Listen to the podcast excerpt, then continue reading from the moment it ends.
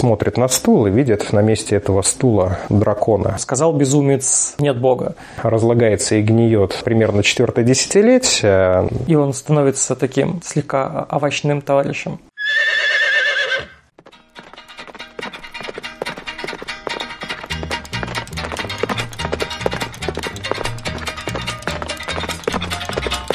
Привет, у микрофона Скептиконь и Гугой все такое. Сегодня у меня в гостях врач-психиатр Константин Ковалев. Спасибо, что пригласил. А, и говорить мы будем про одну из самых попсовых психологических болезней, про шизофрению. Но перед тем, как мы начнем, я хочу напомнить, что подкаст «Скептикоин» существует только за счет патронов, только за счет вашей поддержки.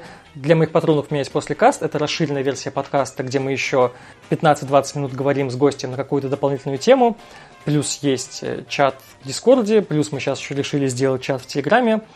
А плюс еще будет мерч. Я вот все собираюсь, собираюсь его сделать. Вот пока у меня копыта не доходят, но почти-почти уже вот-вот. Ссылка в описании на Patreon. Заходите, я буду очень рад. А теперь к теме. Константин, давай сразу определимся в понятиях. Потому что для меня шизофрения – это что-то такое, с одной стороны, популярное, с другой стороны, что-то очень мифологическое. Я вряд ли смогу сказать симптомы шизофрении, если меня там кто-то спросит. Такого нету с депрессией. С депрессией, понятно, сразу там, человек грустный. Такого нету с э, шизофазией или шизофазией, когда человек просто что-то бессвязное говорит, или там с паранойей. Вот, а шизофрения – что-то непонятное. Скажи, а как ты представляешь себе шизофрению? Чтобы я понимал, как наша целевая аудитория слушателей, в частности, ты ее представитель, видит эту болезнь. А, я не могу, не могу, наверное, говорить за всех, но я могу говорить за себя. Я знаю, что шизофрения – это точно не раздвоение личности, а, и это не обязательно или не точно агрессивное поведение. Это какое-то нарушение сознания. То есть я знаю, что может быть при а, шизофрении галлюцинации, например – какое-то диссоциативное э, поведение, что человек просто начинает э, видеть, слышать, чувствовать того, чего нет. Но при этом, э, если открыть Википедию, посмотреть, сколько там типов шизофрении, там их, не знаю, десяток, наверное. Я пытался разобраться, я не совсем понял. Ну, давай начну по порядку. Шизофрения. Официальная психиатрия считает, что шизофрения – это наследственное заболевание, которое развивается в течение всей жизни. То есть это так называемый эндогенный процесс, который связан с определенными сбоями на уровне работы организма. То есть это не сбой по версии официальной психиатрии, не сбой на уровне сознания, а сбой непосредственно на уровне соматики, то есть э, в определенных системах работы, биологических системах. Этот процесс развивается с течением времени, э, он может находиться либо на одной планке в лучшем случае, либо ухудшаться. Это официальная позиция, которая ну, является неизменной, наверное, с момента создания шизофрении. Моментом создания шизофрении можно считать э, последнюю четверть XIX века, и родоначальниками этой концепции были такие ученые, как Крепелин и Блюлер. Э, непосредственно Крепелин заложил основы, он пытался систематизировать э, все психические расстройства, которые существовали э, на том этапе развития э, психиатрии, и вывел такое понятие, как деменция прекокс, то есть ранняя деменция. Его концепция заключалась в том, что у некоторых людей в молодом возрасте, примерно с 25 до 35 лет, есть определенные нарушения мышления, которые отличаются от нарушений мышления пожилых людей. И он пытался это систематизировать. Таким образом появился термин деменция прекокс. Дальше, спустя несколько десятилетий, он понял, что его концепция при проверке на прочность э, имеет много брешей, и он решил сделать ее ребрендинг, э, и вместе с Блёйлером разработал концепцию шизофрении, где он тоже пытался э, структурировать огромное количество различных психических нарушений, не похожих друг на друга. И эта концепция существует э, на сегодняшний день. То есть, если посмотреть э, на эту позицию со стороны, то раньше э, был единый спектр без, так называемого безумия, то есть огромного количества психических расстройств, и была потребность систематизации. То есть психиатрия на заре своего существования была исключительно дисциплинарной практикой. Она не была наукой. Ее задача строить границы между людьми, которые находятся, ну, скажем так, у Управление системы ценностей, да, то есть задает определенный дискурс для развития общества, определенные правила игры. И разграничивать этих людей, э, людей, которые, соответственно, этим правилам следуют, и людей, которые категорически этим правилам не следуют. Изначально психиатрия занимала эту позицию. То есть это естественная необходимость э, развития общества, чтобы была такая социальная институция. Уже впоследствии, начиная с последней четверти XIX века, психиатрия стала оформляться, пыталась себя оформить, наверное, лучше так сказать, э, в виде научной дисциплины. Ну, медицинской, в первую очередь. Да, да. Эти попытки были и ранее э, предприняты. Был такой психиатр, как э, Гризингер. Он считал, что у нас имеется концепция идейного психоза, и все психические расстройства являются одним общим континуумом, э, и нельзя их принципиально разделять. И сейчас психиатрия возвращается как раз к этой концепции, и я придерживаюсь этой концепции. Действительно, все психические расстройства являются одним континуумом, и границы, которые у нас есть, по сути, шизофрения, биполярное аффективное расстройство, расстройство так называемой малой психиатрии, депрессии э, или обсессивно-компульсивное расстройство, это суть э, нарушения скорее сознания, чем э, определенной биологической структуры большей степени. Понятно, у нас есть много тонкостей, и нельзя вот так вот категорично э, под одно лекало вписывать все расстройства психики, но если при первом приближении рассмотреть э, это поле деятельности, то лучше придерживаться непосредственно этой концепции. Я сейчас не буду столько спрашивать про симптомы, сколько вот, если ты говоришь, что это вот единый какой-то континуум, а, все психические заболевания, как я понимаю, они же должны тогда какой-то единый механизм иметь. То есть и на условном МРТ, допустим, если не одинаково выглядеть, то как-то похоже. Как официальный психиатр, чем является шизофрения в официальной психиатрии? Хочу обозначить отсутствие как таковой доказательной базы, потому что нет ни органического субстрата поражения мозга, нет сбоя на уровне биохимии. Считалось, что у нас идет нарушение дофамина, этого нет. И самое важное, важнейшее, что нет генетических коррелятов, и это заболевание, по сути, не генетическое. Еще а, подтверждение этой концепции могу э, привести такого очень известного голландского психиатра, как Ванос, который разрабатывал последнюю версию DSM и писал об этом статью, что генетическая гипотеза, это именно гипотеза шизофрении, не подтвердилась. Я вот как раз, когда готовился к выпуску, я смотрел про то, ну, почему возникает шизофрения. Даже не, не про то, что почему она возникает, а как она проявляется. И там были такие э, в статьях э, моменты, что у человека больного шизофрении уменьшаются лобные доли, что у него уменьшается гамк, так называемый, то есть это тормозящие нейроны, или как они там называются, нейромедиаторы, и что это, ну, генетическое, что, ну, если у тебя там близкий родственник болен шизофренией, то ты с большей вероятностью заболеешь шизофренией. Если у тебя брат-близнец болен шизофренией, то вероятность заболеть у тебя 50%. То есть у меня как раз с этим был вопрос, а, что у них получается геном это с одной стороны одинаковые, с другой стороны, э, вроде как влияние генетики есть, потому что вероятность заболеть 50%.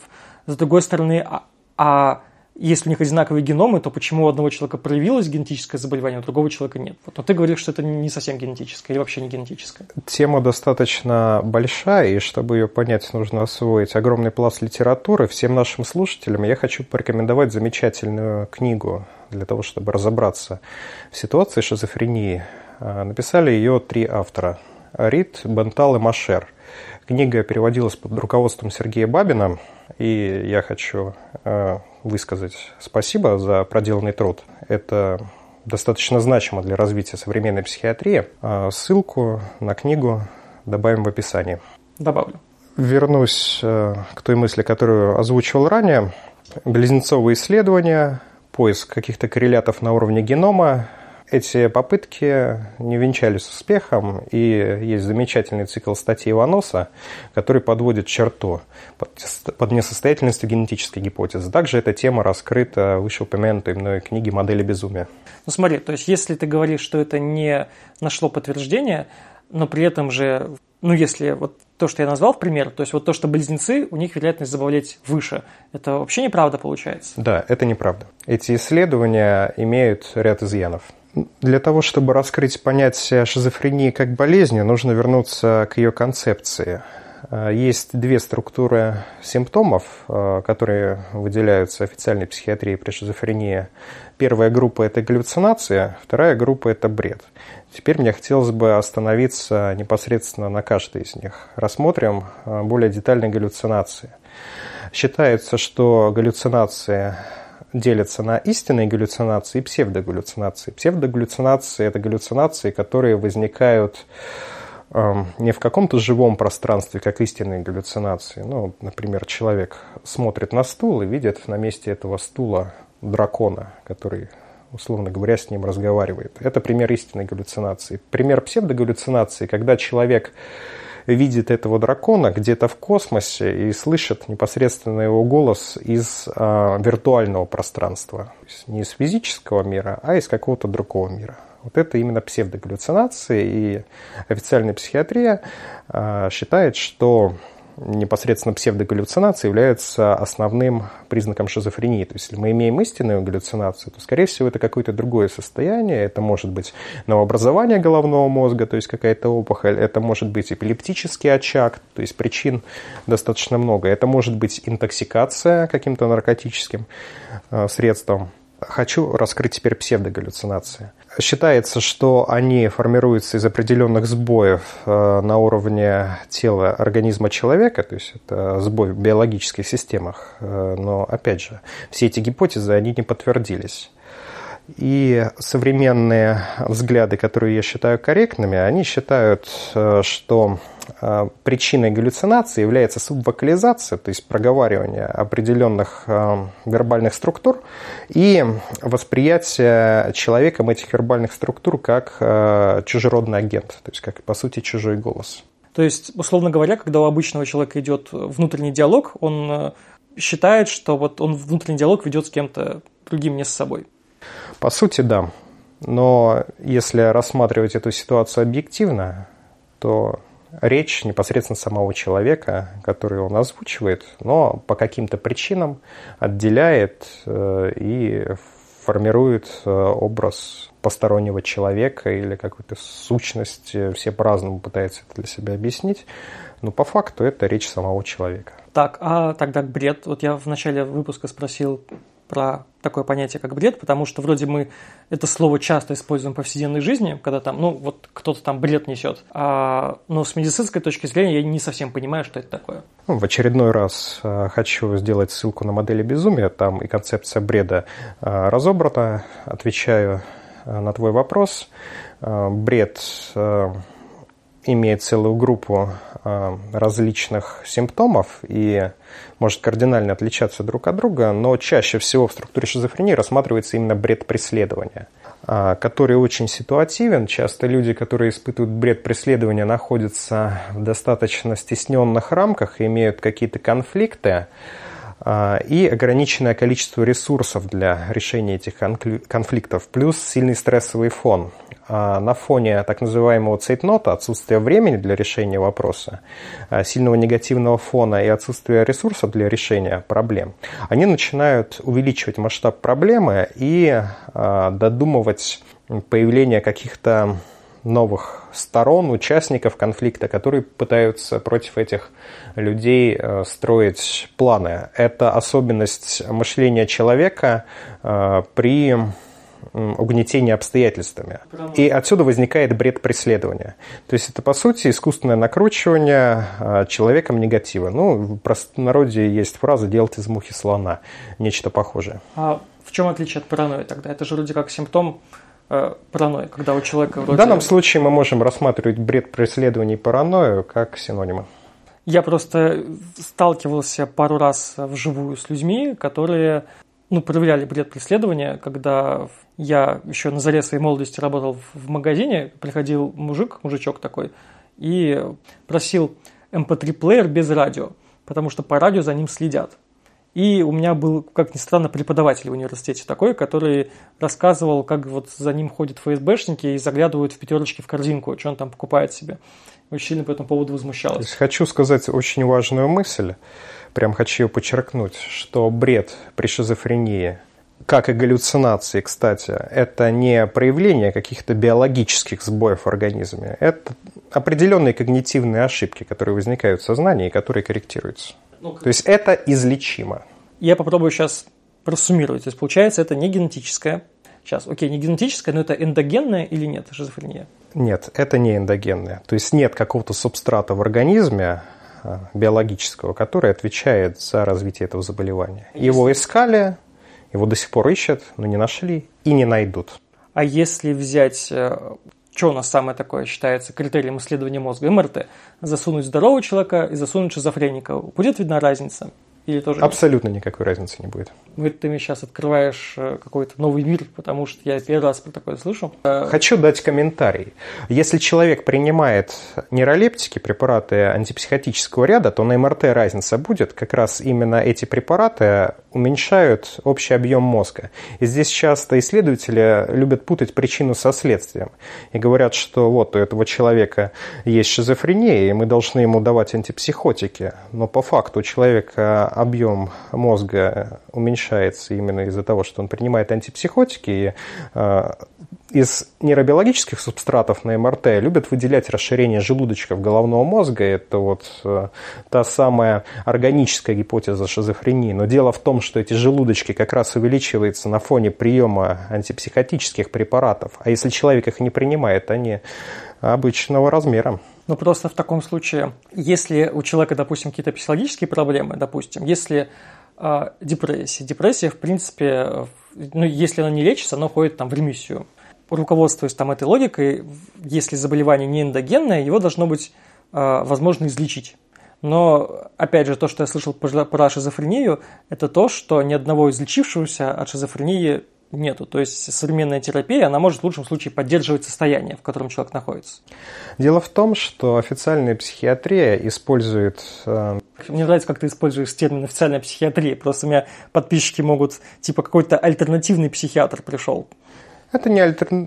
ту позицию, которую я озвучиваю, а, можно отнести к современным взглядам психиатрии, которая тоже лежит в официальном русле. Это тоже официальная психиатрия, но, к сожалению, пока а, таких специалистов не так много, но большая часть существующих занимает достаточно крупные позиции в мировой психиатрии, поэтому этот а, голос имеет хороший вес, но он имеет значительно меньший объем по сравнению с другой позицией. Поэтому для простоты я называю ту позицию, мейнстримную позицию, как официальную психиатрии. Могу ее называть мейнстримной, но это слово имеет негативные коннотации, поэтому я решил использовать более нейтральное слово. Ну, кстати, в научпопе наоборот, мейнстримные и официальные, они наоборот. То есть мейнстримный не имеет негативной коннотации, официальный имеет. Так вот, про излечение.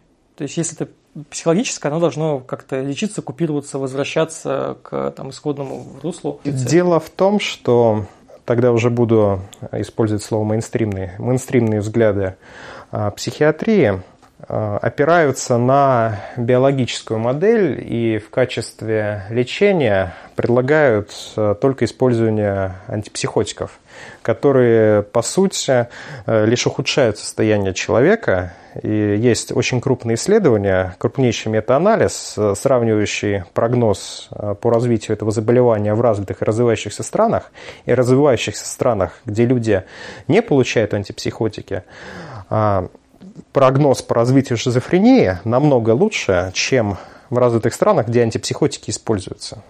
А к чему это может привести в итоге? То есть может ли человек, который вот, окей, у него бред преследования, допустим, выйти из квартиры не может, боится, что у него там в каждом человеке видит э, агента там ЦРУ.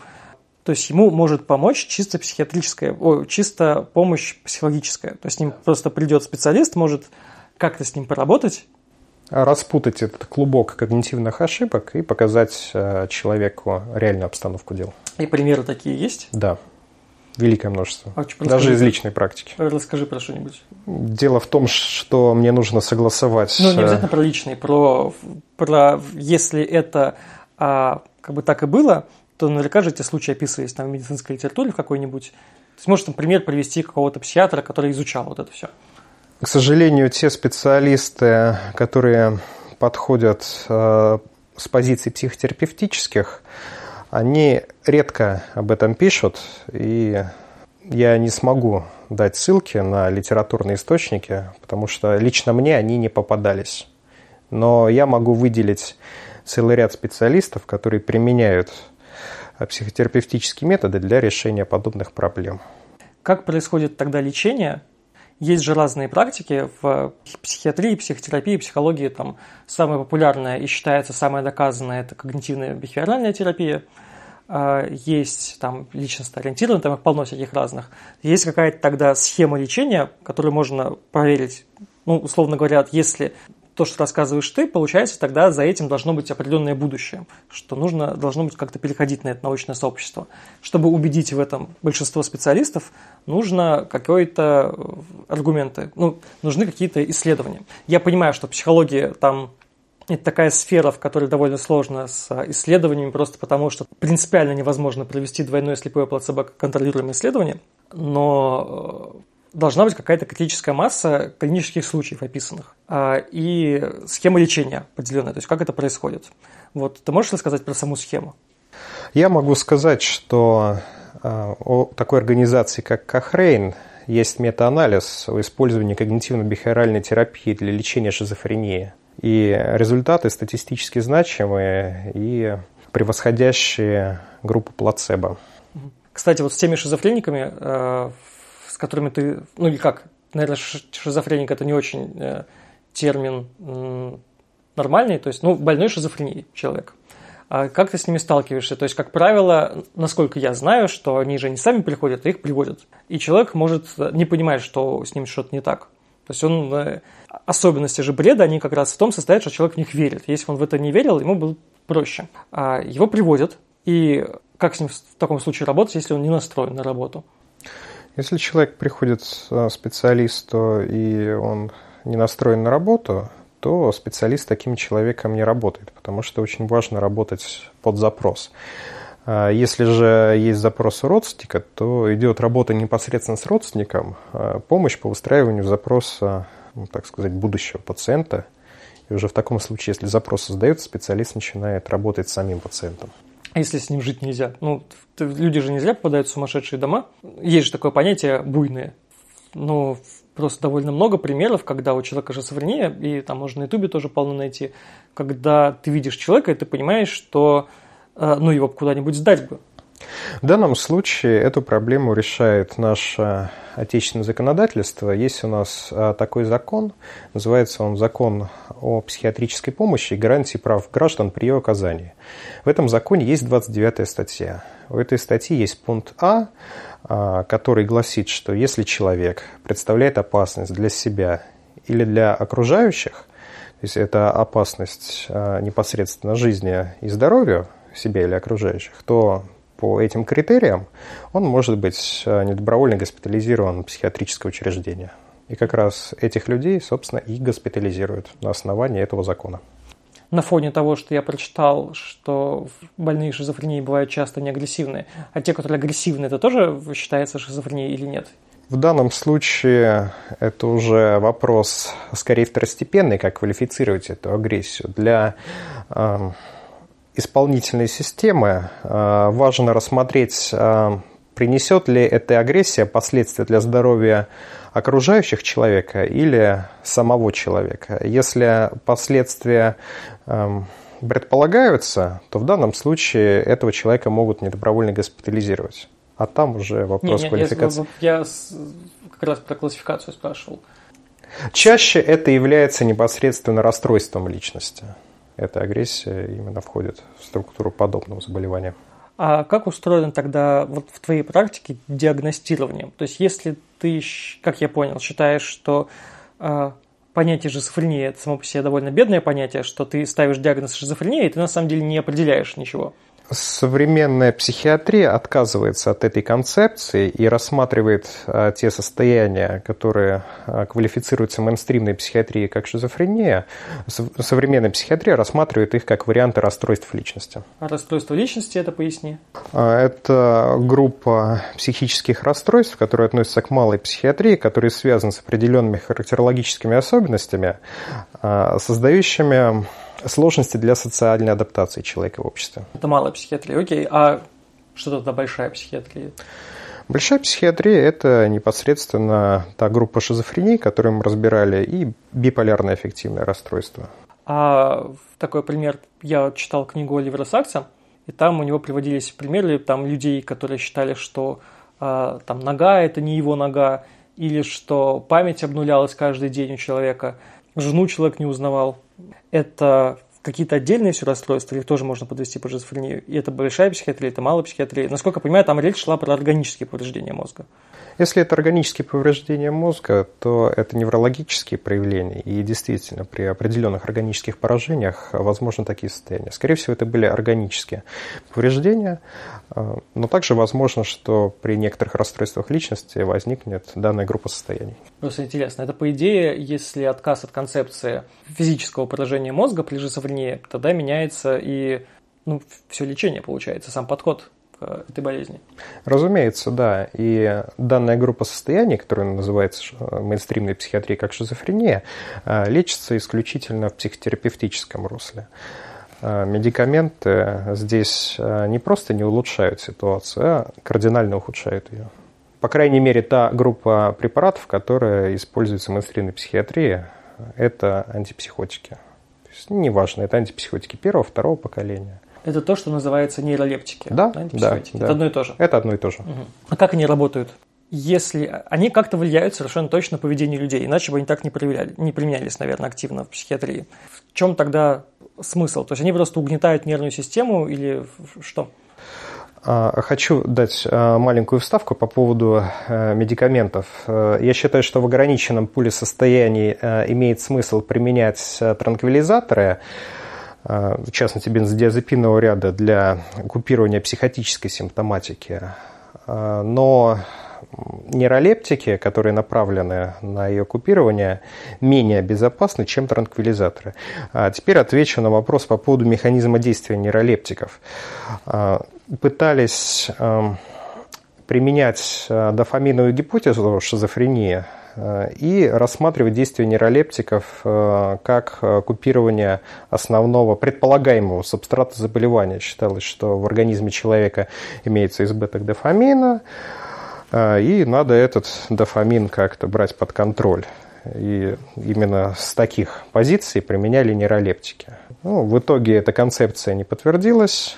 Э, дофаминная гипотеза уже является кадавром и разлагается и гниет э, примерно четвертое десятилетие, но многие психиатры, к сожалению, до сих пор применяют эти препараты и считают, что сбой на уровне дофамина в организме присутствует. Ну, то есть изменение поведения человека происходит за счет того, что у него уменьшается количество дофамина, вот от нейролептиков, и он становится таким слегка овощным товарищем. Да, непосредственно э, люди, принимая долгое время нейролептики, э, как раз из-за этого приема входят в подобное состояние. Так, а давай вернемся к галлюцинациям тогда. А, вот что вспомнил-то что то есть симптомом шизофрении является не истинная галлюцинация, а псевдогаллюцинация. А, то, что человек не может условно разделить внутренний голос от э, своего.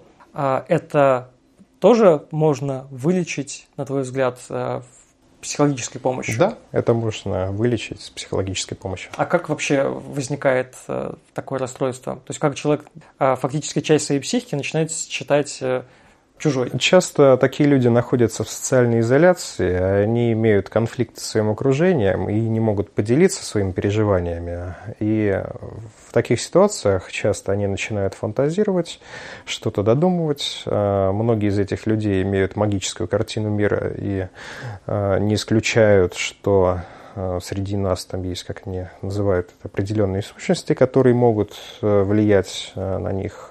И в данном случае они как раз придумывают себе такую модель, где их внутренний голос является каким-то посторонним живым существом, которое на них влияет.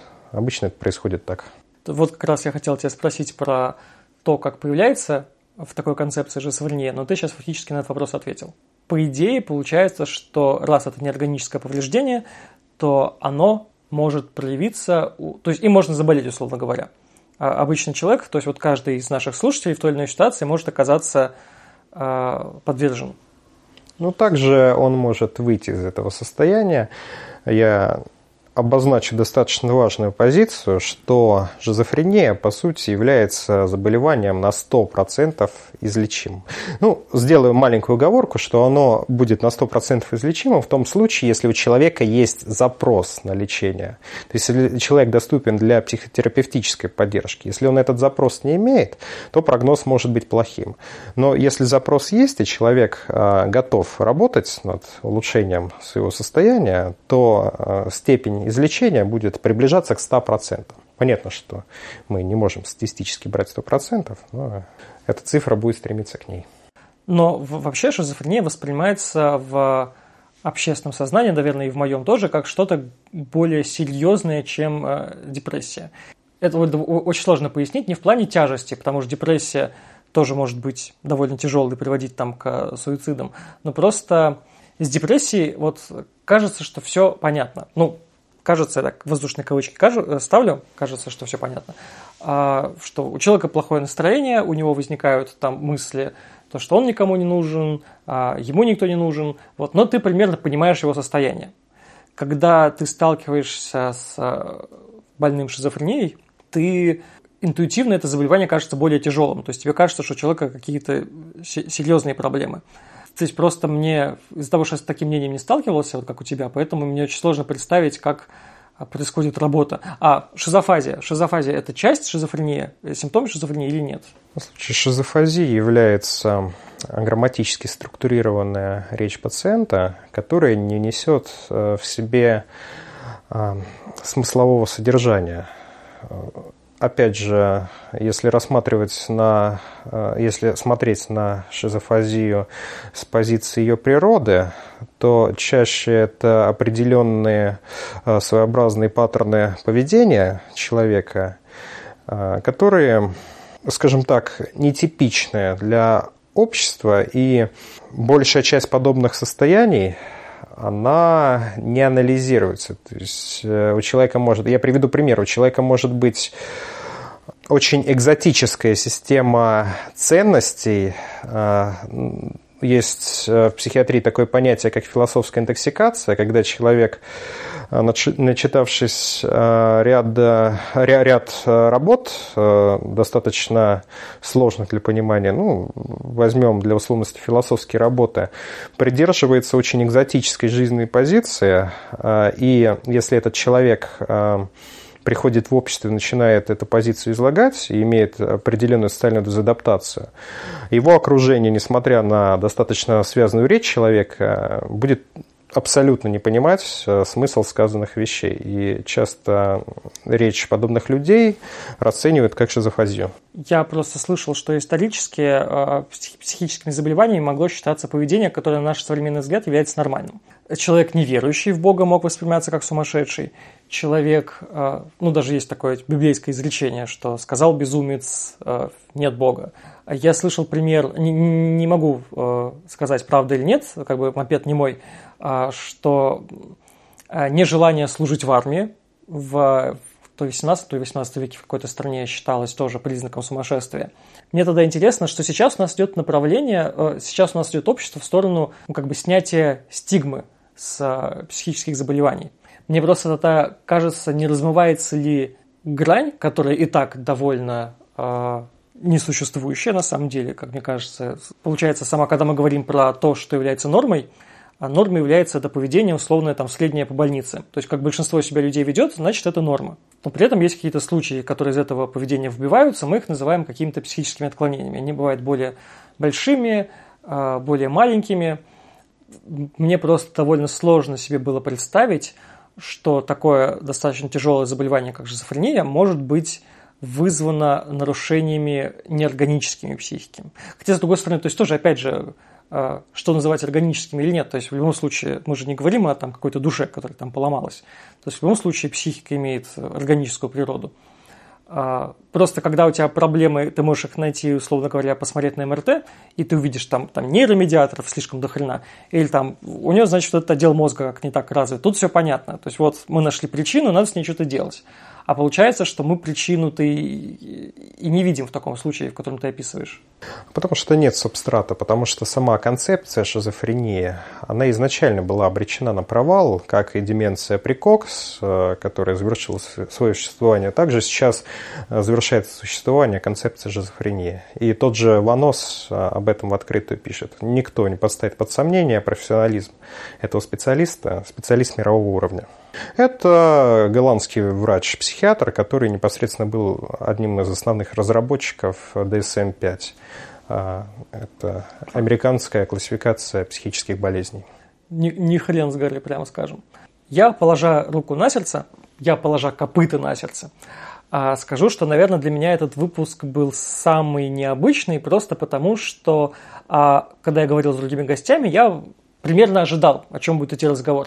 Когда я позвал тебя, я ну, тоже думал, то есть мы поговорим про шизофрению, про то, как они лечатся, про нейролептики, про вот это все, про венические повреждения.